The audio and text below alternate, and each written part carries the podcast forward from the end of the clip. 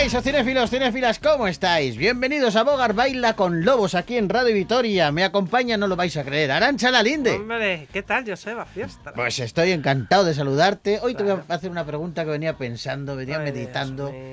Digo, voy a preguntarle a Arancha, me tienes que decir una película, pero no vale pensar, ¿vale? No vale que pienses.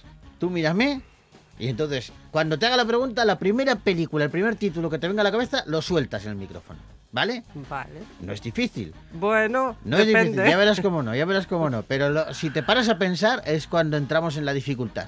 Vale. Porque entonces ahí hay que seleccionar, no, no, la primera que te venga a la cabeza. Una película en blanco y negro. Casa Blanca. Vale, muy bien. ¿Ves? Pues no era tan difícil. No era tan difícil, ¿no? Y ahora sí, pero si te pregunto ahora, Ahora, de todas las películas en blanco y negro, ¿cuál destacarías?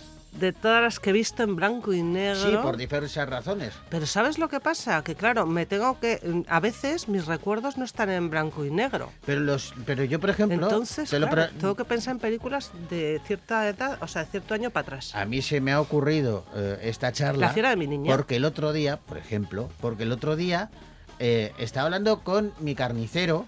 Sí. Voy a comprar eh, pues, Carne, ¿no? y, Muy bien. sí, lo que sí, se pollo compra y todo esto, ¿vale? bien. Y solemos, me suele preguntar y hablamos a veces de cine. Sí. Y estuvimos los dos recordando, pero un rato largo, y además eh, eh, teníamos recuerdos comunes de la sesión de tarde que había cuando éramos pequeños en la tele. Mm. Esos, esas películas. Y los dos recordábamos dos ciclos que hubo esos sábados por la tarde sobre las 4 en esas películas. Y eran el ciclo de Tarzán de Mm. Johnny Bismuller y el ciclo de, de los hermanos Marx, Ah, mira. que nos impactó a los dos. Y las dos son películas en blanco y negro. Y Fíjate. qué diferentes Sí, sí, los hermanos Marx, el Tarzán de Johnny A mí Bismuller, me gustaban mucho de. no son consideradas.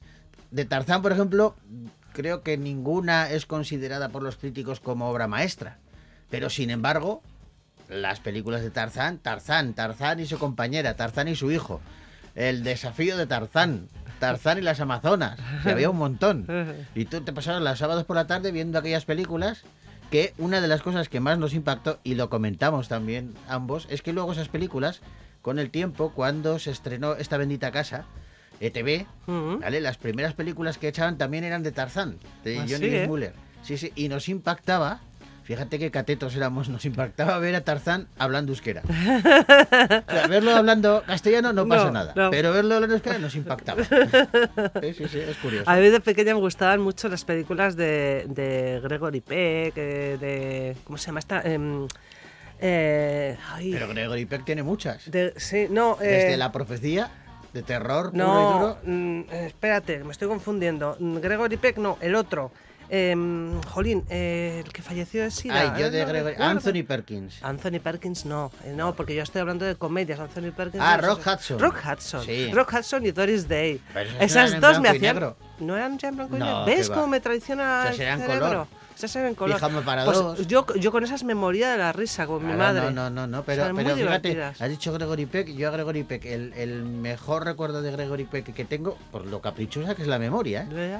Es eh, verlo vestido de sacerdote, pero no en una peli, sino en una serie, una miniserie que se llamaba Escarlata y Negro, que hablaba sobre la Segunda Guerra Mundial, los nazis, y este era un cura que está en el Vaticano, Ah. y entonces en un momento dado de la serie le decían, los nazis, si sale usted del Vaticano, está muerto. Sí. Si sale usted está muerto. Y el tío salía en la plaza del Vaticano esta grande que Sí, hay, ¿vale? plaza, sí. Pues, ¿cómo es la de San Marcos, no? La plaza de San Marcos, sí, eso es. Pues salía, estaba marcada la línea que se supone que era en el suelo, la, la frontera del Vaticano, Sí. donde enlazaba con Roma. Y el tío iba bordeando la frontera, provocándoles, ¿no? Y, y levantaba la pierna como, uy, la pasaré, no lo pasaré. Y, y le veías que estaban los nazis apuntándole con una con una, una escopeta, con un, yo qué sé, con un rifle. ¿no? Ajá. Bien. Bueno, Bueno, eh, que nos vamos. ¿has visto lo que da de sí una preguntita? ¿Has visto? Una preguntita de nada. Es tremendo. Ahora sí vamos a hablar de cine, de los estrenos que han llegado esta semana a la gran pantalla gastistarra y lo hacemos a partir de ahora mismo. Damas y caballeros, bienvenidos a Bogar Baila con Lobos.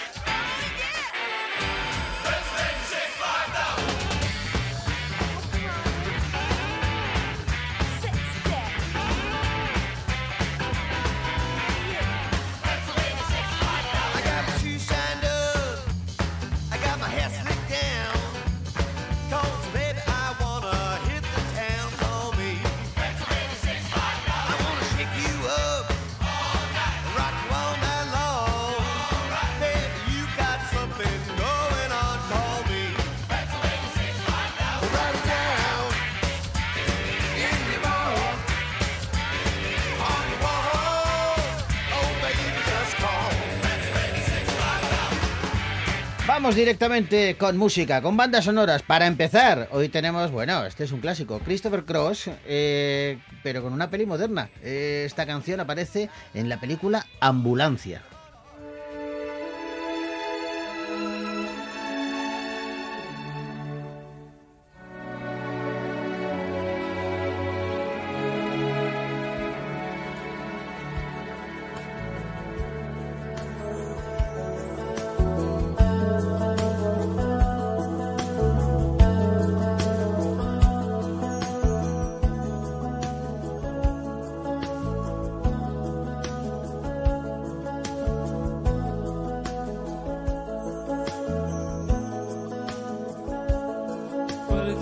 down.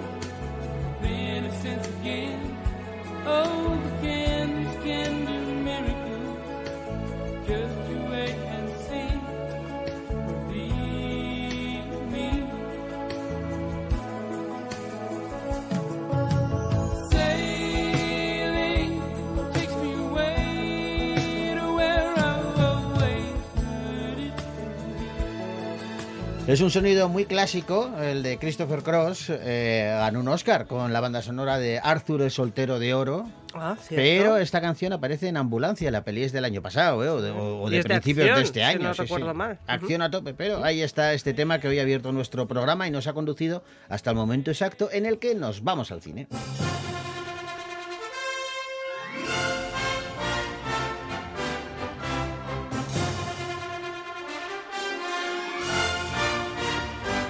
Y empezamos con una película española muy espiritual. Se titula Cuerpo Abierto.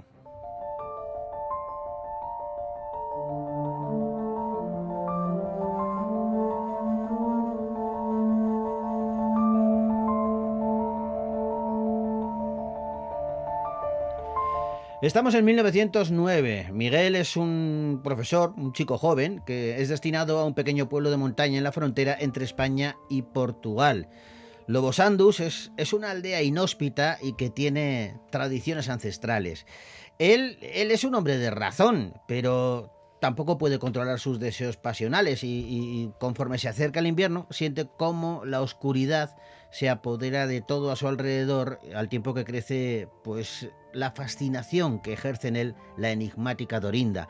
En un lugar dominado por la superstición, la extraña muerte de un vecino del pueblo va a liberar a un espíritu libre en busca de un cuerpo que le permita seguir con su existencia y esto va a llevar a Miguel a cuestionar los límites que hay entre el mundo de los vivos y el de los muertos. Bien es mala suerte que le haya mandado justo aquí. No querrá hacerme creer que está encantado en un lugar tan alejado de la civilización. Aquí al menos los niños son almas puras. En estas montañas el fuego es sagrado. A su alrededor habitan los vivos y los muertos. Se dice que se sabe cuando un muerto entra en casa, porque las llamas se mueven sin que haya viento. Pero usted no cree en esas cosas. Todos creemos en lo que necesitamos creer. Hay males del cuerpo y hay males del alma. Y del que tiene Obdulia los médicos no saben nada.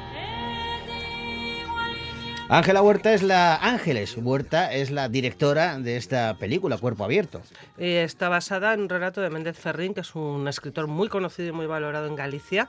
Y a la directora, pues que que es asturiana, afincada en Galicia, le llamó la atención este relato porque tenía un potencial estético narrativo muy interesante y también porque le dio oportunidad para hablar de cosas muy contemporáneas. José Fidalgo, Miquel Insúa, Elena Seijo, Federico Pérez, María Vázquez y Victoria Guerra son algunos de los protagonistas de Cuerpo Abierto, pero el peso de la película lo lleva Tamar Novas, un actor eh, que a mí me intriga.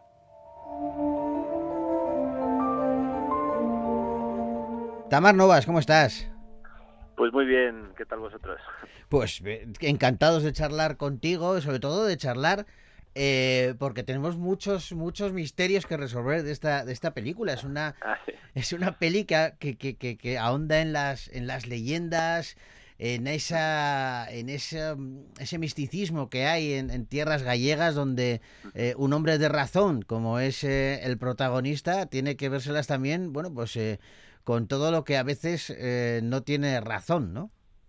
Pues sí, ese es el, el conflicto así principal, es ese, ¿no? Ese, ese enfrentamiento entre un personaje completamente racional, ¿no? Y aparentemente iluminado, que se encontrará con mucha sombra y, y al final no sabemos dónde está la sombra realmente, ¿no? Ese es uno de los, de los conflictos que plantea Ángeles Huerta con esta peli y, y bueno, creo que la vida es un poco misterio, ¿no? También. Eh, yo creo que en Galicia tenemos mucho de ese misterio, pero es que el, eh, el mundo que se trata, ¿no? La, la Mm. muerte y los y los esos seres que se van pero que siguen estando es muy misterioso. Igual que son misteriosos muchos asuntos que se plantean que, que tienen que ver con el debate actual, ¿no? Como dónde está la línea entre lo masculino y lo femenino, ¿no? O, la- o las identidades, ¿no? Claro. Dónde ponemos la línea de lo que nos diferencia y nos distancia.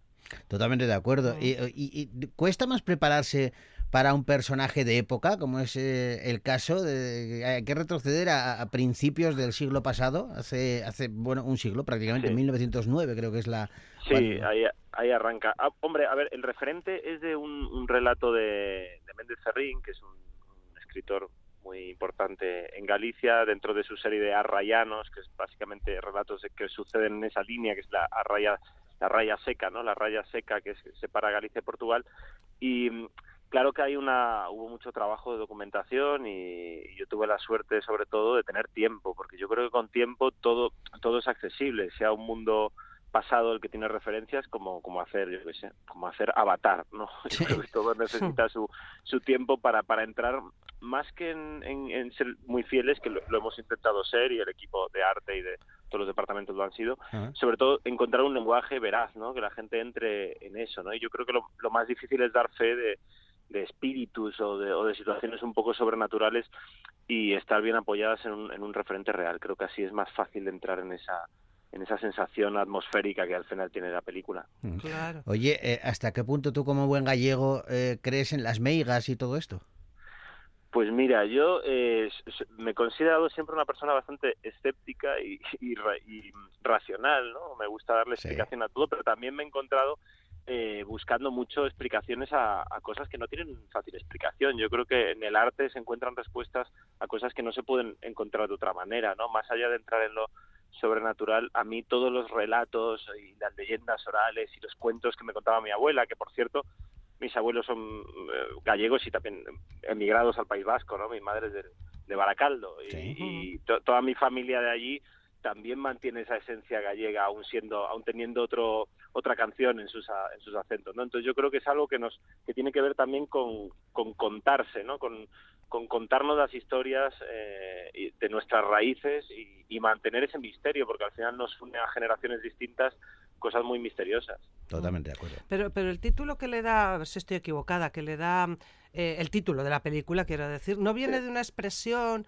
eh, gallega relacionada con, con A los... ver, es, es no, no sé muy bien qué fue antes, si, eh, si Ah. la expresión o, o el, o el concepto, porque el concepto de cuerpo abierto es un, es un concepto que existe. Yo no lo conocía tan en, en profundidad como después de pues, eh, eh, leer los relatos de Ferrín y, y documentarme, Mm. pero básicamente es eh, cómo se denomina a alguien con la capacidad para ser habitado por otro. ¿no? Entonces se mantuvo en, en el por- popular, aún se mantiene esto de tienes el cuerpo abierto, ¿no? Como, ¿qué te ha pasado? ¿Por qué estás así, no? Parece que se te ha metido un espíritu dentro, pero viene realmente de que los cuerpos abiertos eran, eran personas con esa cualidad, ¿no? Que yo creo que en otras mitologías tiene otra, otra forma de llamarse. Tendrá otra, claro, otra denominación. Es bonito, ¿eh? es una expresión, o sea, es, dice mucho esa, esa expresión.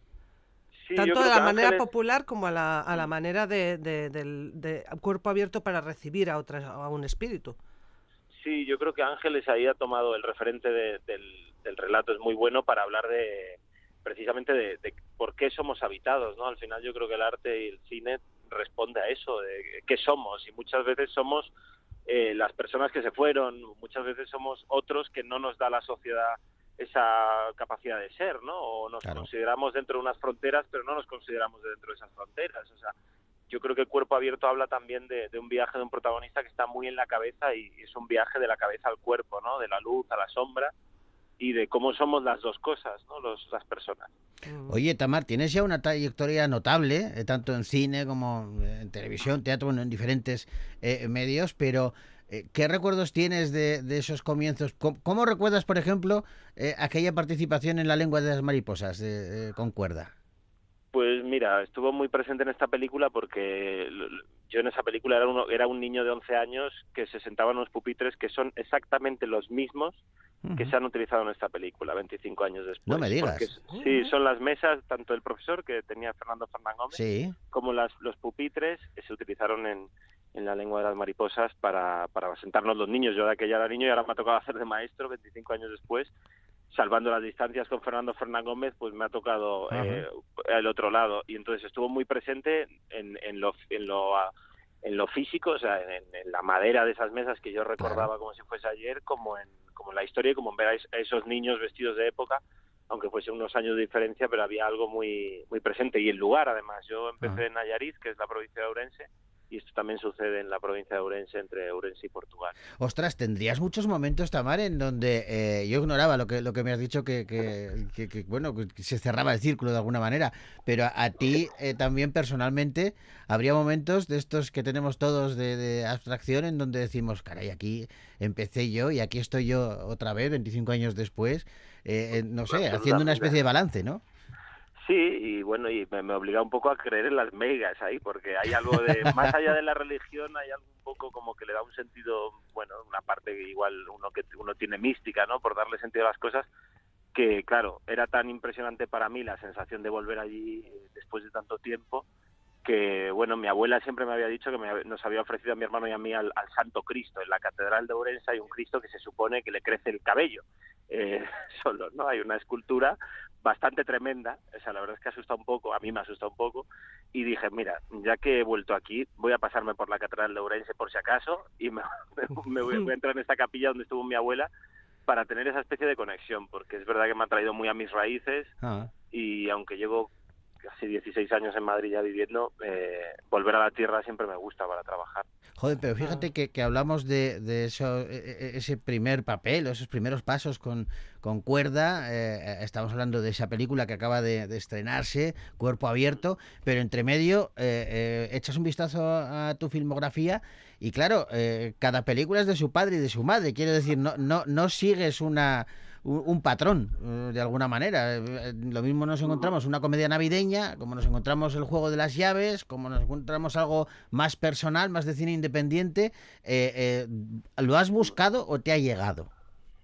A ver, yo, yo creo que en este trabajo, eh, y creo que en todos, ¿eh? hay una, parte de suerte y de azar que, no está en uno. Yo, dentro de mis posibilidades, sí que he intentado ser fiel a lo que me pedía el cuerpo y a veces también decir que no, porque sí que creo que una carrera se hace también con los, lo, que, lo que no quieres hacer, ¿no? Pero que- quiero pensar que he sido fiel a lo que soy también como espectador. A mí el cine me dio un lugar en el que estar a gusto como espectador desde pequeño y he visto películas de todo tipo. O sea, a mí Claro. yo con A Mil Kilómetros de la Navidad me lo pasé como actor porque además el referente pues era pues salvando las distancias una vez más, pero el día de la marmota, ¿no? El atrapado en el tiempo Bill Murray, y a mí de pequeño Bill Murray me fascinaba y es un cine que me gusta como espectador. De repente una película como esta, pues también como espectador me, me atrae y, y he tenido la suerte de trabajar con gente a la que admiro. Entonces, siempre que la historia me ha gustado o que las personas con las que me ha tocado trabajar, o yo me llama Isabel Coixet o Pedro Almodóvar o Amenábar, es que voy a decir que sí, sin leerme el guion. Son personas que, que han hecho mucho por mí como espectador.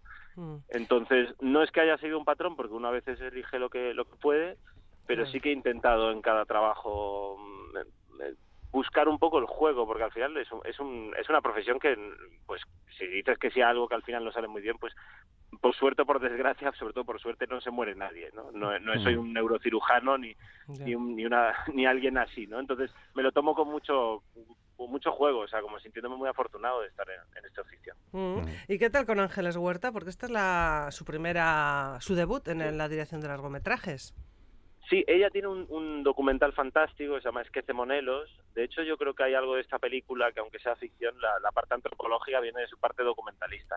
Pero para ser su primera peli de ficción, meterse en un fregado así, es decir, época, género, eh, niños, animales, el Xurés, que es el sitio más inhóspito para trabajar, muy bonito, pero muy inhóspito. pues tiene una, una pasión que ha arrastrado todo el equipo. Y, y yo con ella, vamos, al fin del mundo. Me parece que tiene un discurso fantástico que, Mm. que no solo lo merece, sino que va, va a tener una carrera como cineasta larga Mm. porque tiene una visión fantástica. Y, y yo con ella me lo pasa muy bien. O sea, estamos Eso es, lo, felices. eso es lo importante. ¿Y cómo llegó eh, eh, esta peli? Porque no hemos hablado de eso. Eh, eh, ¿Te llamaron? ¿Te presentaste tú a un casting? Eh, eh, ¿Cómo, cómo No, llegaste? La verdad es que Ángeles me, con- me confesó tiempo después de empezar a trabajar que nunca había pensado en nadie más para este personaje, o sea, que, que lo escribió pensando en mí. Yo no la conocía y entonces me decía también, se reía de, jo, si me llegas a decir que no, no tenía opción B.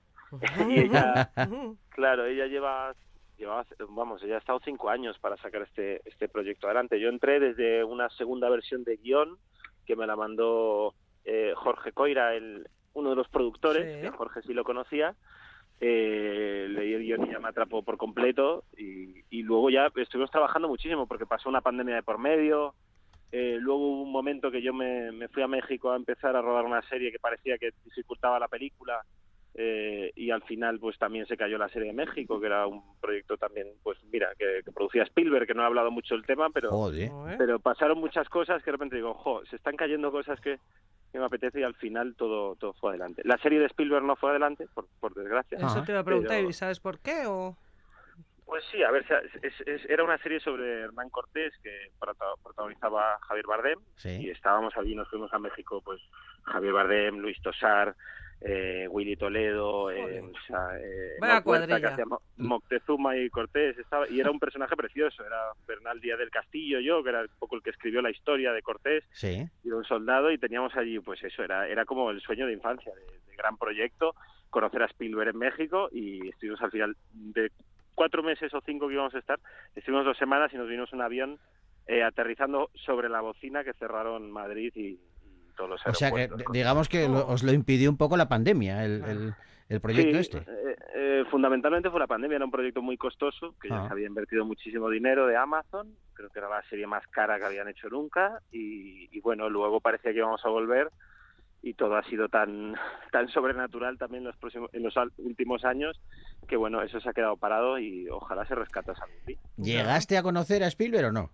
No, estuvimos, es que empezábamos, de las primeras semanas empezábamos en la costa de, de Jalisco, de bueno, de Manzanillo, en la parte, eh, bueno, en el océano Sí. prácticamente, que construyeron unas pirámides, y luego íbamos a, a México DF a estar en los estudios, que los tenían también construidos, y ahí es donde el señor Steven se iba a pasar.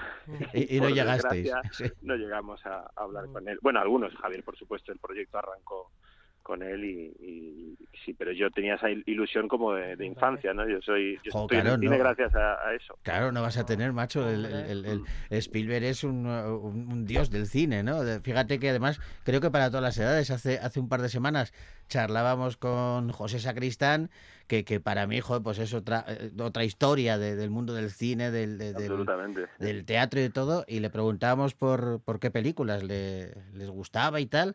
Y una de las películas, vamos, que se volvía loco, que nos dijo eran las de Indiana Jones. Dijo, a mí me encantan las películas de Indiana Jones porque el señor Spielberg es un maestro.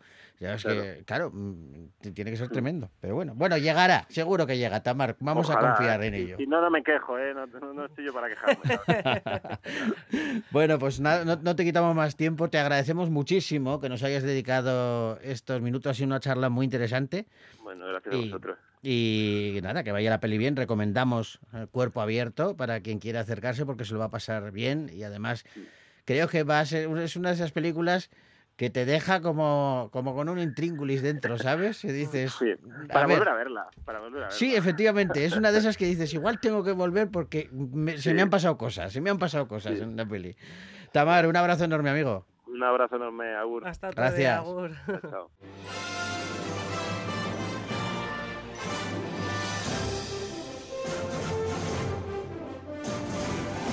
Se nos queda corto siempre el, el espacio. Y es Mm. que pues, podíamos haber estado charlando con Tamar un, un rato largo, pero, pero bueno, es la radio y es el tiempo del que disponemos. Así que no queda otra eh, más que emplazaros a mañana. Eh, mañana estaremos aquí hablando del resto de los estrenos que han llegado a las carteleras gasteiztarras. Y hay películas para todos los gustos. Yo de ustedes no me lo perdería. Hasta entonces, les dejamos eh, con eh, música como a nosotros nos gusta. Es la banda sonora, bueno. es una banda que a priori no pega, parece que no pega con la película. La peli es Muerte en el Nilo, Sí. ¿vale? Eh, la última versión que han hecho. Pero Kenneth Branagh es el, el protagonista principal, hace de Poirot, el detective belga. Pero en la peli resulta que aparece una canción, además muy conocida, del grupo de Pitch Mod. Y con él, con este grupo y con esta canción, os decimos Vía el arte. Hasta, Hasta mañana.